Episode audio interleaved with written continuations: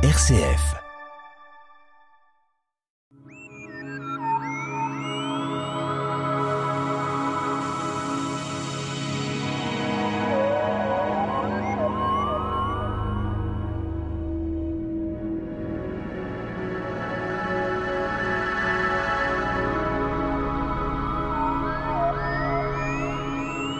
La conception de l'univers a depuis des millénaires posé beaucoup de questions âge, dimension, structure, évolution, études scientifiques et observations. Notre invité, Nicolas Rossetto, Club des Pléiades, pour en parler. Alors, quand on parle de l'univers, on sait qu'on a, euh, semble-t-il, qu'on connaît que 5% de l'univers. Faut-il être d'accord sur cette façon de penser, Nicolas? Bonjour Pierre, bonjour à tous.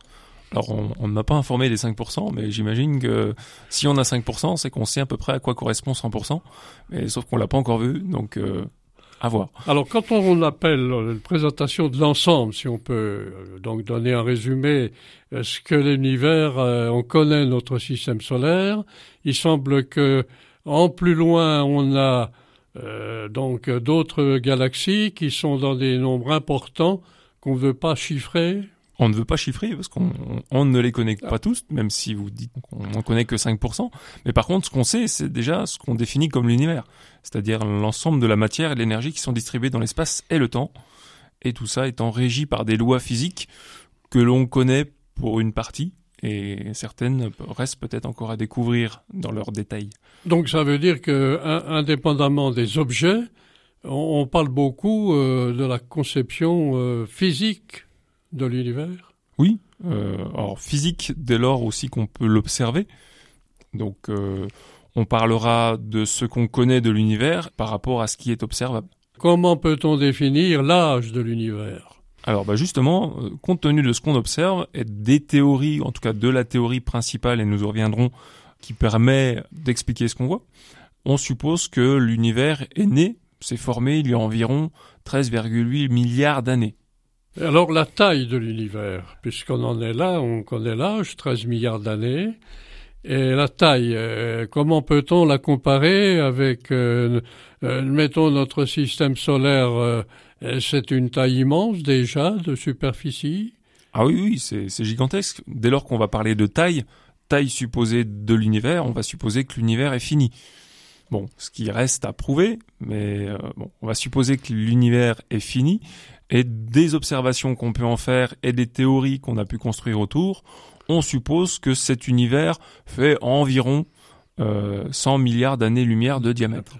Alors observable, bien sûr, mais de quelle façon on observe l'univers? On a euh, déjà une difficulté euh, pour notre système solaire à le comprendre et puis à l'évaluer. Alors a fortiori, quand on va derrière ou plus loin, c'est encore beaucoup plus compliqué, on n'a que des détails ou des suppositions. Alors encore une fois, c'est par rapport à ce qu'on observe, et essentiellement par rapport à la matière qu'on observe. Donc si on s'intéresse à ce qu'on définit comme univers, on disait de la matière et de l'énergie, si on s'intéresse à ce qu'on observe, c'est essentiellement de la matière, on observe voilà des, étoiles, des poussières, du gaz, des planètes, des exoplanètes, euh, des satellites, euh, des astéroïdes, des comètes. Il y a tellement de choses qu'on observe qu'on se dit bah, finalement à partir de cela, c'est ce qu'on connaît et ce qu'on essaye de comprendre. En plus de cela, on parlera aussi d'énergie, c'est-à-dire ce qui est nécessaire pour effectuer des transformations. Et euh, cette énergie-là apparaît plutôt dans les équations qui ont été construites par rapport aux théories et euh, c'est à partir de cela qu'on suppose que euh, l'univers a tel âge, telle taille et telle caractéristique. Alors revenons quand même à la, la structure de nos galaxies. Peut-on donner, les galaxies sont une composition de l'univers, peut-on déjà donner un, un espace, euh, un certain chiffre concernant les galaxies? Alors on sait déjà, le, la notion de galaxie a été, on va dire, inventée il y a un siècle environ dès lors qu'on s'est rendu compte que certains objets lumineux qu'on observait dans le ciel avec des instruments n'avaient pas forcément les mêmes structures que d'autres et en plus s'éloignaient de nous. Et en mesurant par des techniques particulières, en mesurant la distance de ces objets-là, on s'est rendu compte qu'ils étaient beaucoup plus loin que d'autres. Et on s'était dit, on s'est dit, bah, nous vivons à l'intérieur d'un de ces objets-là qu'on va appeler galaxie. Et euh, l'observation de l'éloignement de ces galaxies-là nous a fait prendre conscience euh, finalement dans quel espace, dans quel univers on évolue. Alors, euh, en parlant justement d'évolution, alors l'évolution de l'univers, vous avez dit 13 milliards d'années qu'il a été donc construit. donc là, l'évolution, on peut penser que certains systèmes solaires disparaîtront pour diverses raisons, comme le nôtre, euh, au bout de combien d'années peut-on dire euh, notre univers, euh, notre galaxie, notre système solaire disparaîtra? Alors les, la première, les premières traces de matière datent pratiquement du début de la formation de l'univers, début supposé.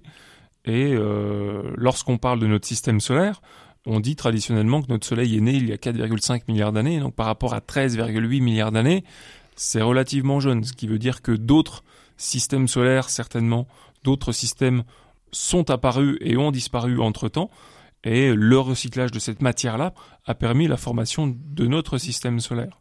Donc, euh, l'évolution de nos systèmes solaires, on imagine, compte tenu des théories actuelles, notre Soleil va s'effondrer tranquillement sur lui-même, va disparaître, disperser sa matière et qui va donner euh, une source de formation d'autres systèmes plus tard. D'autres systèmes en préparation. D'autres systèmes en préparation. D'ailleurs, il y en a en ce moment en formation, il y en a d'autres en disparition. On, on, observe à peu près tout dans l'univers. On peut estimer euh, 50 ou 100 milliards d'années euh, supplémentaires.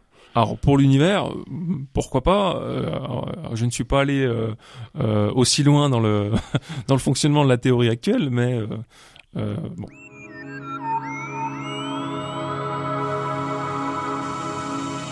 La tête dans les étoiles, le magazine de l'astronomie sur RCF Jura, présenté par Pierre Vialet avec la collaboration de l'astroclub Les Pléiades à Dole.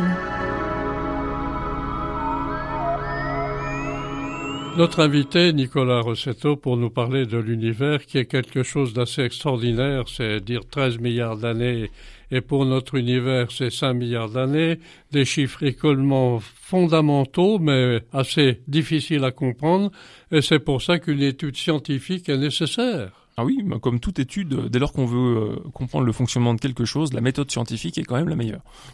Alors c'est important de parler euh, de l'évolution. Alors on peut avoir un regard, mais euh, quel euh, procédé peut-on avoir pour aller plus loin, pour avancer euh, dans les techniques de visibilité? Alors avec le développement des instruments, nous avons pu, donc ce que nous disions il y a un siècle, prendre conscience de l'espace dans lequel nous vivions et considérer que l'univers finalement est rempli d'univers îles, ce qu'on appelle des galaxies aujourd'hui, c'est-à-dire des ensembles de matière en rotation autour d'un centre dans lequel on va retrouver des centaines de milliards d'étoiles avec leurs systèmes respectifs éventuellement.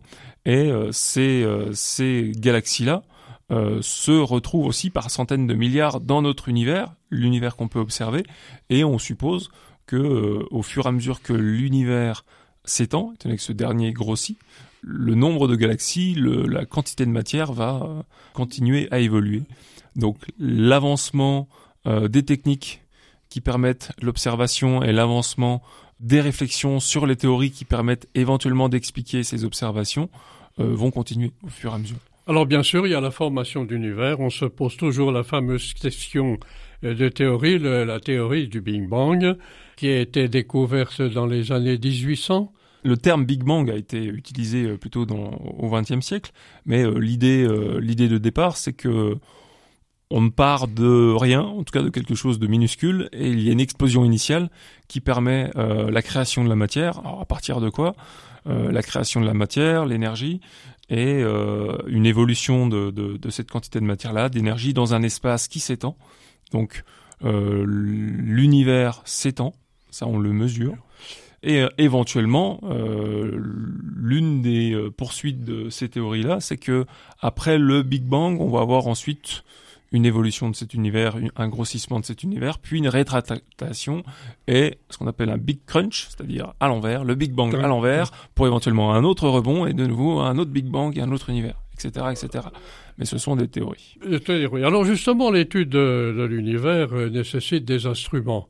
Comment peut-on déjà avoir des instruments qui sont perfectionnés, mais aller beaucoup plus loin que cette affaire euh, de 13 milliards d'années? On avait parlé des exoplanètes qui sont déjà très loin, alors à forcer tout ce qui est ailleurs, on ne le connaît pas.